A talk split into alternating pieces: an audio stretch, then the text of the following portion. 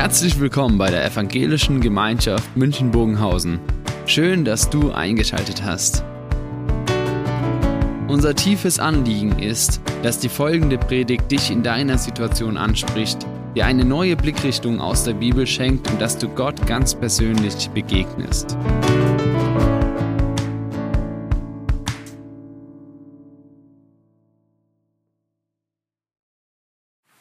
Wenn wir uns das nochmals bewusst machen, wir haben das letzte Mal über diesen Bundesschluss geredet. Es sind in etwa sechs Wochen vergangen. Sechs Wochen, nachdem das Volk sich mehrmals festgelegt hat, wir wollen in dieser Beziehung zu Gott leben, exklusiv. Und wir wollen alles tun, was er uns gesagt hat.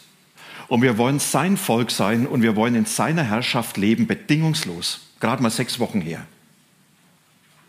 Und dann kommt es zu einer dramatischen Veränderung, dass nämlich nach diesem Bundesschluss Mose auf den Berg ging, auf den Berg Gottes, dort von Gott nochmals viele Hilfen bekommen hat für die Gestaltung des Lebens und ganz zentral, wie dieses Heiligtum aussehen soll, dieser Ort der Begegnung, wo Gott unter seinem Volk wohnen wird, erfahrbar. Und wie das gestaltet werden soll, von dem einen Anliegen her, hier soll ein Raum geschaffen werden, in dem Gott bei seinem Volk ist und die Menschen ihrem Gott immer wieder begegnen können. Und dann wird uns beschrieben, dass Mose dort auf dem Berg länger geblieben ist als ursprünglich gedacht. Und dann hat es im Volk eine ganz fatale Entscheidung gegeben. Sie haben sich große Sorgen gemacht, nicht so sehr um Mose, sondern um sich nämlich um die Frage, was wird aus uns, wenn Mose nicht mehr da ist? Und dann gab es eine kleine Entscheidung, wie hier oben dieser kleine Knall mit einer dramatischen Entwicklung. Und in dieser einen Entscheidung wurde etwas in Bewegung gesetzt, was alles an Gottes Beziehung mit in den Untergang gerissen hat. Wie bei dieser Lawine hier. Und am Ende bleiben nur noch die Trümmer über. Und genau dieses Ergebnis wollen wir anschauen, aber auch, wie Gott dann darauf reagiert hat. Wir lesen 1. Mose 32 und 33. Ich werde heute diese Texte immer wieder abschnittweise lesen und auch manches dann überspringen und zusammenfügen. Aber das ist auch die Einladung, dass ihr selber diese Texte vielleicht nochmal sehr intensiv nachlest. Da wird uns beschrieben, das Volk merkte, dass Mose lange nicht vom Berg herabkam. Da lief das Volk zusammen und redete auf Aaron ein. Auf, mach uns Götter, die uns anführen. Denn wir wissen nicht, was mit diesem Mose geschehen ist, dem Mann, der uns aus Ägypten hierher geführt hat. Da befahl ihm Aaron, reißt die goldenen Ringe ab, die eure Frauen, Söhne und Töchter an den Ohren tragen. Dann bringt sie her zu mir. Da rissen sie alle die goldenen Ringe von den Ohren und brachten sie Aaron. Der nahm das Gold von ihnen entgegen, dann bearbeitete er es mit dem Meißel und machte ein goldenes Kalb daraus. Da riefen sie, das sind deine Götter Israel, die haben dich aus dem Land Ägypten geführt. Als Aaron das sah, baute er einen Altar und ordnete an, morgen ist ein Fest für den Herrn. Am nächsten Tag standen sie früh auf und brachten Brandopfer und Schlachtopfer dar. Das Volk setzte sich nieder, Sie aßen und tranken, dann standen sie auf, um sich zu vergnügen. Das, was uns hier begegnet, das ist zunächst die Schuld, die Schuld des Volkes, die man zusammenfassen kann in dem Satz, wir wollen einen Gott nach unseren Vorstellungen. Wenn wir dieses lesen, da ist Mose für das Volk weg, 40 Tage. Und für sie ist klar, Mose kommt nicht wieder. Aber was wird aus uns? Und damit ist nicht nur der Anführer weg, der, der sie durch die Wüste führt und der wie der Garant dafür war, dass sie nach Kana ankommen können. Das war ja die eine Seite nur. Sondern es war auch die Schnittstelle zu Gott weg, der sie aus Ägypten geführt hat. Denn alles, was bisher von Gott in das Volk hineingekommen ist, ist immer durch Mose gekommen. Und auf einmal zu merken, wir sind nicht nur unseren Anführer los, sondern wir sind auch den los, der uns die Brücke zu Gott ist. Und das in dem Bewusstsein, und das haben sie auf dem ganzen Weg bisher erlebt. Wir brauchen aber die Fürsorge dieses Gottes. Ohne diesen Gott wären wir nie aus Ägypten gekommen. Ohne diesen Gott hätten wir niemals das Meer durchschritten. Ohne diesen Gott wären wir verhungert und von den Feinden niedergemacht worden. Wir brauchen diesen Gott an unserer Seite. Und deshalb, was uns dann so beschrieben wird, diese fatale Entscheidung, Verantwortliche des Volkes kamen zu Aaron, den Mose als sein Stellvertreter eingesetzt hat für die Zeit seiner Abwesenheit.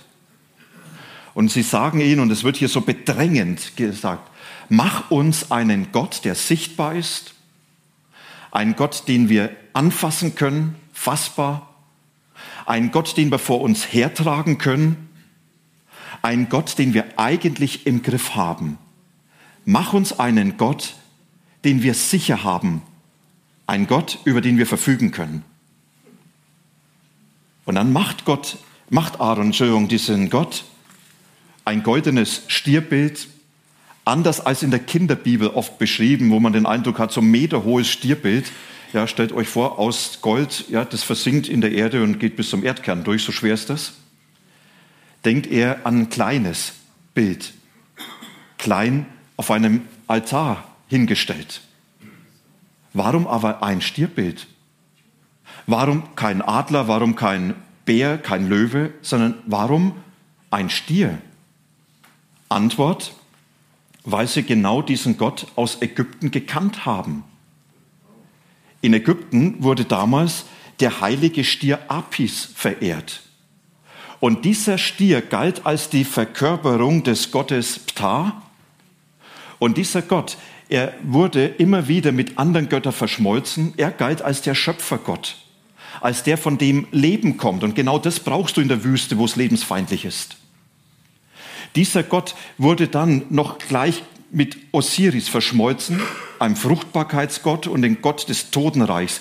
Und das brauchst du in der Wüste, wo keine Fruchtbarkeit herrscht und dich der Tod ständig bedroht.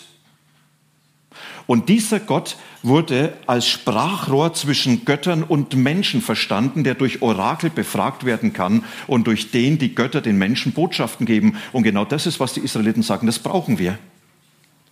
Und deshalb dieses Stierbild. Ein Gott, der genau die Bedürfnisse und die Sehnsüchte der Menschen verkörpert. Ein Gott, der so ist, wie es die Menschen eigentlich erwartet haben. Und dieser Gott, er ist jetzt nicht nur, dass sie sagen, jetzt machen wir ein Bild von diesem Gott, sondern mit diesem Gott wird eigentlich Gott ersetzt durch einen anderen. Lasst mich so sagen. Was hier passiert mit dem goldenen Kalb war nicht, dass die Israeliten gegen ein Gebot verstoßen haben. Wäre das der Fall, dann wäre es mit allen aus. Weil wir verstoßen immer wieder gegen Gebote. Und es ist auch nicht so, dass man sagen kann, ja, was sind die zwei grundlegendsten Gebote, die hier angegangen wurden? Ich bin der Herr, dein Gott, du sollst keine anderen Götter haben und du sollst kein Bildnis machen. Wenn es hier nur um den Verstoß gegen Gebote gehen würde, dann würden wir sagen, das ist das Leben. Unser ganzes Leben ist davon geprägt, dass wir immer wieder gegen Gottes Gebote verstoßen. Aber was viel fataler ist, mit diesem Kalb, das gebaut wurde, wurde Gott vor die Tür gesetzt. Man hat sich von diesem Gott Israels abgewandt und hat gesagt, wir schließen einen Bund mit einem anderen Gott. Wir lassen diesen Gott los, auf den wir uns verpflichtet haben, und stellvertretend für ihn, statt ihm, nehmen wir einen anderen Gott an. Und es kommt hier zu einem zweiten Bundesschluss. Und diesen zweiten Bundesschluss sehen wir, wenn wir dies gegenüberstellen. Da ist der Sinai-Bund und das goldene Kalb. In beiden ist Gott im Zentrum. Bei dem Sinai-Bund, der Kapitel 24 und danach beschrieben wird, begegnet Gott unfassbar, unbeherrschbar, auch unnahbar als dieser Mächtige, der in Distanz zu den Menschen ist. Und genau das Gegenteil, dieses goldene Kalb, fassbar und nahbar, beherrschbar. Man hat's in der Hand, man ist sicher, dass er da ist, man kann ihn vor sich hertragen und er verkörpert alles, was man sich wünscht. Und das Bekenntnis?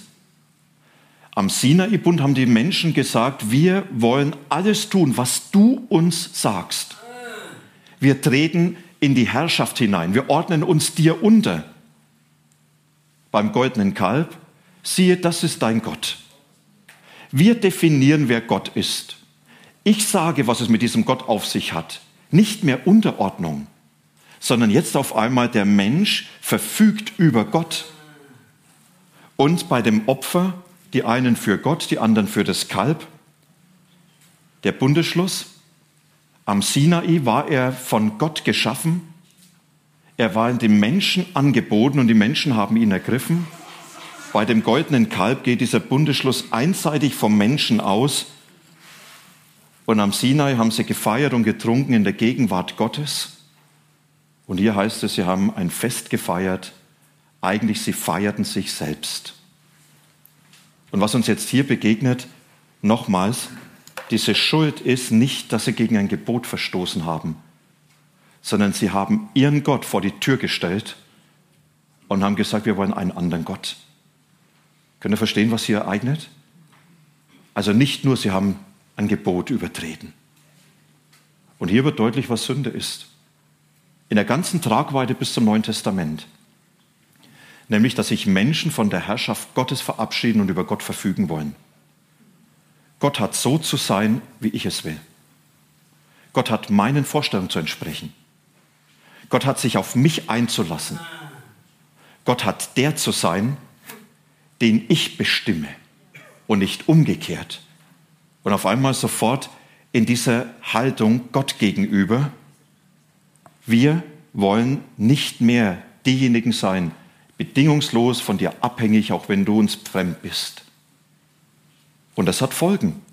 Und die Folgen werden uns hier genauso beschrieben, nämlich Gericht. Und das Gericht, weil Gott im Recht ist. Und da lesen wir hier weiter. Kapitel 32, Vers 7 bis 10 zunächst. Der Herr, er redete mit Mose auf dem Berg. Geh und steig hinab. Denn dein Volk, das du aus Ägypten geführt hast, läuft ins Verderben. Schnell sind sie von dem Weg abgewichen, den ich ihnen gewiesen habe. Sie haben sich ein goldenes Kalb gemacht und es angebetet. Sie haben ihm Opfer dargebracht und gerufen, das ist dein Gott Israel. Sie haben dich aus Ägypten geführt. Weiter sagte der Herr, ich habe mir dieses Volk angesehen, es ist ein halsstarriges Volk, jetzt lass mich, denn ich bin zornig auf dieses Volk und will es vernichten, aber dich werde ich zu einem großen Volk machen. Und dann wird beschrieben, wie Mose zu den Menschen hinuntergeht, dieses ganze Dilemma, diesen ganzen Götzendienst sieht. Und dann lesen wir ab Vers 15 weiter. Daraufhin machte sich Mose auf den Rückweg und stieg von dem Berg. In der Hand hatte er die beiden Tafeln mit den Geboten. Entschuldigung, ich habe was überschrieben. Äh, Mose hat dann mit Gott geredet. Jetzt macht er sich jetzt auf den Weg. Ja?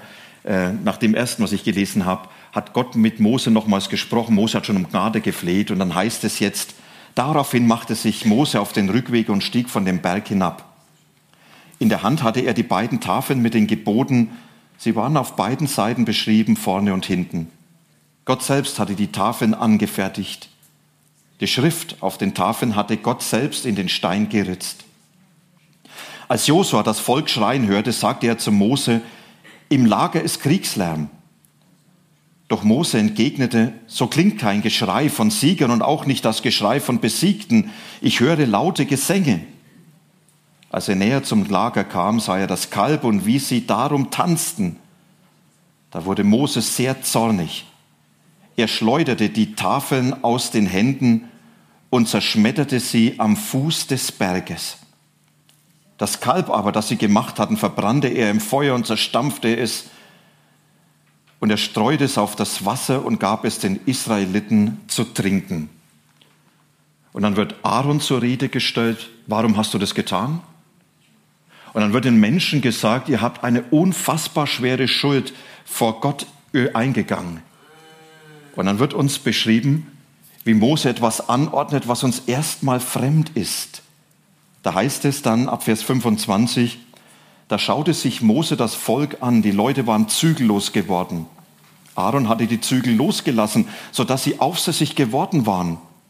Und Mose trat in das Tor des Lagers und rief, Herr zu mir, wer für den Herrn ist. Da sammelten sich alle Leviten um ihn. Er sagte zu ihnen, so spricht der Herr, der Gott Israels. Jeder binde sein Schwert um. Geht durch das ganze Lager vor einem Tor bis zum anderen. Jeder erschlage seinen Bruder, seinen Freund und seine Verwandten. Die Leviten taten, was Gott befohlen hatte. Damals fielen von dem Volk an die 3000 Mann. Da sagte Mose, tretet heute in den Dienst für den Herrn, damit er euch Segen gibt, denn keiner von euch hat seinen Sohn oder seinen Bruder verschont. Befremdender Text. Was uns hier begegnet ist, dass das Geschehen wo sich Menschen von Gott abwenden, weitreichende Folgen hat. Und diese Folgen werden ganz kurz skizziert. Die Beziehung zu Gott ist zerbrochen. Da sagt Gott zu Mose, dein Volk hat gesündigt. Er spricht nicht mehr von meinem Volk. Er sagt, das sind die Menschen, die haben mich vor die Tür gesetzt. Ich bin nicht mehr ihr Gott. Sie sind nicht mehr mein Volk. Und damit können sie nicht mehr mit meiner Fürsorge rechnen, nicht mehr mit meiner Führung, nicht mehr mit meinem Schutz. Denn du kannst nicht gegen Gott leben, leben, aber denken, dass er immer noch da ist, dass es dir gut geht. Und es wird beschrieben, der Zorn Gottes, wo Gott den Menschen sagt, sie haben nicht nur seine Herrschaft abgelehnt, sondern sie haben ihn verachtet als Herrn. Und Gott sagt, und das trifft mich in meinem innersten Wesen als Gott. Und darüber bin ich zornig. Da bin ich gegen dich.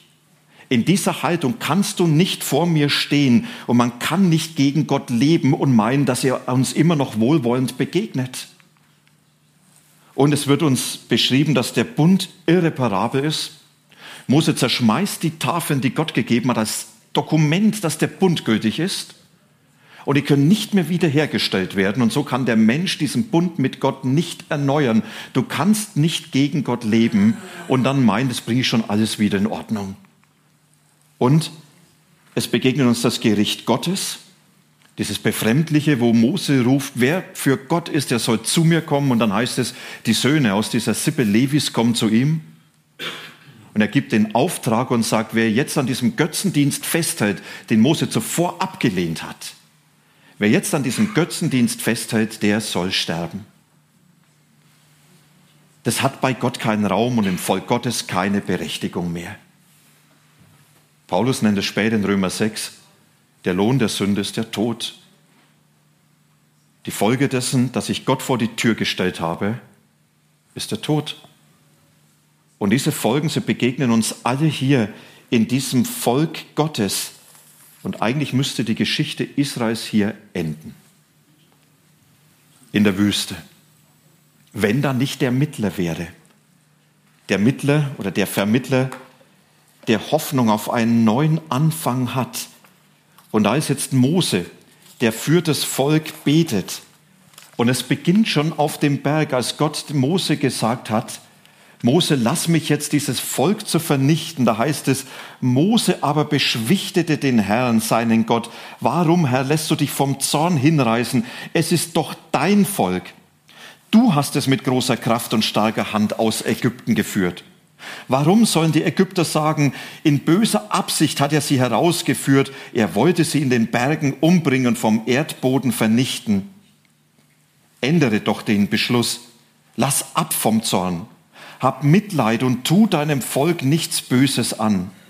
Erinnere dich an deine Knechte Abraham, Isaak und Israel, denn ihnen hast du mit einem Eid zugesichert, ich will euch so viele Nachkommen geben wie Sterne am Himmel Ihnen will ich das ganze Land geben, das ich euch versprochen habe. Sie sollen es für immer besitzen. Da hatte der Herr Mitleid mit seinem Volk. Das Böse, das er ihnen angedroht hatte, tat er nicht. Und dann wird beschrieben, wie Mose, nachdem er im Volk war, die Tafeln zerschmissen hat, wie dieses Gericht über diejenigen erfolgt ist, die nicht umkehren wollten von diesem Götzendienst. Wie Mose dem Volk sagt, ihr habt eine unfassbar schwere Schuld auf euch geladen. Ihr habt Gott den Krieg erklärt. Und dann sagt er aber, ich gehe auf den Berg und ich möchte um Gnade für euch bitten. Und dann heißt es von Gott oder von Mose, dass er sagt, Kapitel 32 Abvers 30, am nächsten Morgen sagte Mose zum Volk, ihr habt eine schwere Sünde begangen, aber ich will jetzt zum Herrn hinaufsteigen und vielleicht kann ich für eure Sünde Versöhnung erwirken. Mose kehrte zum Herrn zurück und sagte, ach, dieses Volk hat eine schwere Sünde begangen. Sie haben sich Götter aus Gold gemacht. Bitte vergib ihnen ihre Sünde. Wenn du das nicht willst, dann streiche mich aus dem Buch, das du geschrieben hast. Der Herr antwortete Mose, ich streiche aus meinem Bund nur den, der diese Sünde gegen mich begangen hat. Nun geh, führe das Volk, wohin ich dir gesagt habe. Siehe, mein Engel wird vor dir hergehen, aber am Tag werde ich sie zur Rechenschaft ziehen, werde ich sie für ihre Sünde bestrafen. Und der Herr strafte das Volk mit Unheil, weil sie das Kalb gefordert hatten und Aaron es gemacht hatte. Und dann wird beschrieben, dass Mose mit Gott weiterringt und sagt, bitte, du sagst, ein Engel geht vor mir her, geh mit mir selbst. Wenn du nicht vor mir hergehst, gehe ich auch keinen Schritt weiter. Und dann sagt Gott, Mose, auch das werde ich dir erfüllen. Ich werde mit dir gehen und damit auch mit meinem Volk. Und ich werde euch nicht im Stich lassen. Wisst ihr, da ist diese Schuld, man hat Gott vor die Tür gestellt. Das sind diese ganzen fatalen Folgen, dass jetzt dieses ganze Unheil über das Volk hereingebrochen ist und das Volk das nicht abwenden kann. Und dann ist da Mose. Mose, der als Mittler in die Bresche springt, in die Bresche zwischen Gott und Menschen, der die Sünde deutlich beim Namen nennt, nicht entschuldigt. Nicht sagt, Gott, es ist ja alles nicht so schlimm. Du kennst sie ja. Sie sind halt mal so. Sondern der sagt, nein, Gott, du bist im Recht. Du hast die Gerechtigkeit auf deiner Seite. Aber dann bittet er um Gnade. Und in dieser Gnade rückt er Gott in den Mittelpunkt. Er sagt, du hast doch die Menschen erwählt, Abraham, Isaak, Jakob. Du hast ihnen doch deine Zukunft versprochen. Du hast dich doch mit diesem Volk auf den Weg gemacht. Du hast doch angefangen, diese Geschichte mit diesem Volk weiterzuführen. Gott, um deinetwillen bitte ich. Lass doch diese Menschen nicht los. Sie haben es nicht verdient. Der Schlüssel zur Gnade kannst nur du sein, du in deiner Entscheidung. Und dann tut Mose etwas, was unfassbar ist. Er bietet sich selbst als Sühne an. Er sagt Gott, und wenn es sein muss, dann tilge mich aus deinem Buch. Das ist so diese Vorstellung, dass die Menschen in einem Buch geschrieben sind und wenn Gott sie ausstreicht, dann sterben sie. Mose, er sagt, ja, stellvertretend für mein Volk bin ich bereit, mich zu opfern. Was für eine Liebe zu diesem Volk, das ihm ständig zugesetzt hat. Und Gott sagt Mose, das geht nicht. Jeder für seine Sünde. Aber ich werde gnädig sein. Und das, was wir hier haben, das ist wie so ein großer Hinweis auf Jesus, der sich als Sühne gegeben hat. Nicht ein Mensch, sondern Gott selbst. Und das, was Mose deutlich gemacht hat, die Gnade muss von Gott ausgehen. Und die Sühne muss von Gott ausgehen. Das begegnet uns dann in Jesus, als der in die Bresche sprang und sagt, ich nehme die Strafe für eure Gottesferne auf mich und ich bringe sie in den Tod, damit ihr leben könnt, damit die Brücke zu Gott gebaut ist. Und dann begegnet uns hier der Neuanfang, ein Neuanfang, den Gott schenkt. Und dieser Neuanfang heißt, Gott lässt Gnade vor Recht ergehen. Und Gnade vor Recht heißt, dass Gott sagt, es geht auf meine Kappe. Ich verzichte auf mein Recht. Ich bin der, der den Preis bezahlt. Ich bin der, der das alles auf meine Kosten nimmt. Wir haben Jesus vor Augen, der sich selber gegeben hat. Und die Gnade ist deshalb gültig, weil Gott in Jesus sein Recht vollzogen hat und uns gegenüber Gnade vor Recht ergehen lässt. Und diese Gnade wird den Menschen geschenkt. Gott sagt nicht, Mose, jetzt geht zu dem Volk und jetzt geht es auf Bewährung. Wenn sie vier Wochen gehorsam sind, dann gehen wir in die nächste Phase. Und wenn sie dann nochmals vier Wochen auch bleiben, dann können wir Gnade auf Probe geben. Sondern Gott er sagt, diese Gnade gilt diesen Menschen, die nicht für sich garantieren können. Aber diese Gnade muss von den Menschen ergriffen werden. Und es begegnet uns in diesem Geschehen stellvertretend durch Mose, der als Sprecher, als Stellvertreter für das Volk sagt, Gott, bitte schenk Gnade. Es begegnet aber auch in dem weiteren Geschehen, dass das Volk sich ganz tief erschrickt, ganz tief betroffen ist über die Folgen ihrer Sünde, über das, was sie getan haben. Und das heißt, sie legten jeden Schmuck ab und damit ausdrückten, das, was wir hier getan haben, das lässt uns nicht mehr in Würde vor Gott stehen. Und wie so ein Negativbeispiel und diejenigen, die diese Gnade nicht ergreifen, die Menschen, die festhalten an diesem Götzendienst, die werden sterben. Diese Gnade, das ist das, was Gott dem Menschen anbietet, was vom Menschen ergriffen wird. Und diese Gnade, sie stellt eine Beziehung wieder her. Aber sie verhindert nicht, dass Folgen da sind, wie bei der Lawine. Mancher Schaden bleibt. Gott sagt dann, jawohl, sie sind wieder mein Volk. Ich stelle mich wieder zu diesem Volk.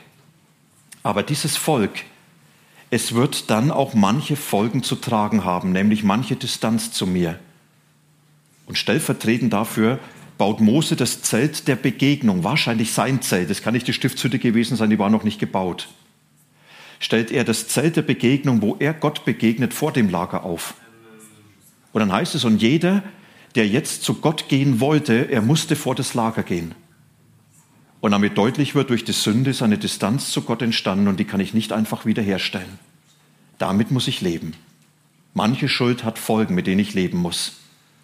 Und Vergebung heißt nicht, alles ist wieder wie vorher, sondern Vergebung heißt, dass Gott sagt, ich rechne euch diese Schuld nicht mehr an. Ihr lebt unter meiner Herrschaft, aber manche Folgen bleiben, die müsst ihr tragen. Und dann wird es ganz spannend am Ende und damit schließe ich ab. Und dann sagt Mose, Gott, und jetzt brauche ich Gewissheit. Jetzt brauche ich eine Gewissheit, weil dieses Volk halsstarrig ist. Das wird dreimal festgestellt dem ganzen Geschehen, wenn ihr den Text nochmals lest. Und halsstarrig heißt, dieses Volk ist entsprechend von ihrer ganzen Situation, von ihrem ganzen Wesen her, ständig in der Lage, gegen Gott zu rebellieren. Und Moses sagt Gott, war diese Gnade, die du jetzt hier erwiesen hast, war das eine Einmalgnade? Oder kann ich mich darauf auch in der Zukunft verlassen? Heißt es, geht es jetzt nur eine Etappe weiter, bis sie wieder scheitern? Oder gilt diese Gnade für die Zukunft? Und mit dieser Frage begegnet Mose dann Gott und er stellt Gott diese eine Frage, Kapitel 33, wo es dann so zum Abschluss kommt. Da bat Mose, Herr, lass mich deine Herrlichkeit sehen. Und Herrlichkeit ist nicht nur diese Schönheit, da steht im Hebräischen das Wort Kabot, das meint das Gewicht, diese Machtfülle, das, was Gott im Innersten ausmacht. Moses sagt ja eigentlich Gott, lass mich sehen, wer du im Innersten bist, das muss ich wissen, weil dieses Volk nicht für sich garantieren kann. Da sagte Gott zu ihm, ich will alle meine Güte an dir vorüberziehen lassen und den Namen des Herrn vor dir ausrufen.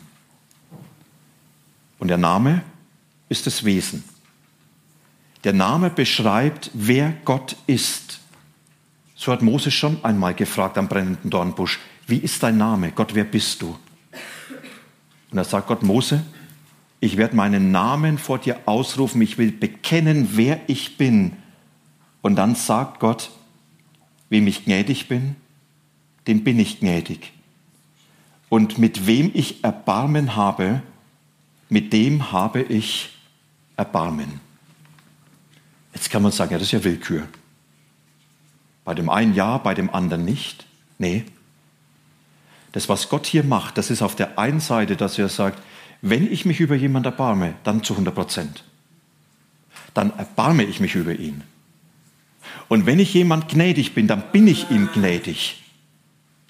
Und zugleich sagt er, aber diese Gnade ist unverfügbar. Die habt ihr nicht im Griff. Die geht von Gott aus und wird dem Menschen geschenkt. Und über diese Gnade, Mose, kannst weder du noch das Volk verfügen. aber du darfst mit ihr rechnen, weil ich dieser Gott bin, der Güte und Gnade in seinem innersten Wesen verkörpert. Damit hast zu rechnen, wenn du mit diesem Volk weitergehst. Und es ist der Gott, der unseren Glauben trägt, der Gott, der uns aushält, der uns erträgt in allem, was wir auch an ihm schuldig werden. Der ganze Text hier, er ist für mich ein eindrückliches Zeugnis von dem, was Schuld ist. Nämlich, dass wir Menschen Gott vor die Tür stellen, über Gott verfügen wollen und uns Gott unterordnen wollen. Er hat für uns da zu sein. Und der ganze Text beschreibt uns die Folgen von dem, was dann kaputt geht und was für uns an negativen Folgen da ist, bis hin zum Tod. Und dieser Text ist der Hinweis auf den Mittler, der in die Bresche springt. Der sagt, ich gebe mich selber für die Schuldigen. Und der Text beschreibt uns die Gnade Gottes. Der Gott, der sagt, das ist mein innerstes Wesen.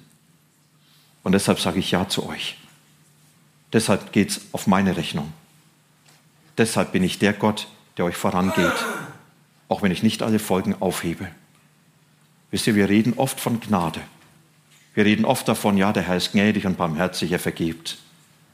In diesem Text wird uns die Gnade in einer Größe wieder sichtbar, wie sie uns dann in Jesus begegnet. Und der Text lädt uns ein, über diese Gnade ganz neu zu staunen und sie ganz neu für uns zu ergreifen. Lasst uns miteinander beten. Jesus, wir können diesen Text nur von dir her lesen.